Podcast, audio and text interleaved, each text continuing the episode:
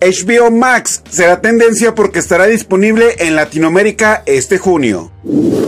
Pedro Pascal será tendencia porque interpretará a Joel en la serie The Last of Us. Gina Carano será tendencia porque informan que fue despedida de Disney por hablar sobre la persecución que sufren los actores conservadores en Hollywood y compararlo con la Alemania nazi. Las chicas superpoderosas serán tendencia porque The CW le dio luz verde a la serie live action sobre estas heroínas. Sonic será tendencia porque se acaba de revelar el logo oficial de la segunda parte. Esto es lo que será tendencia mañana.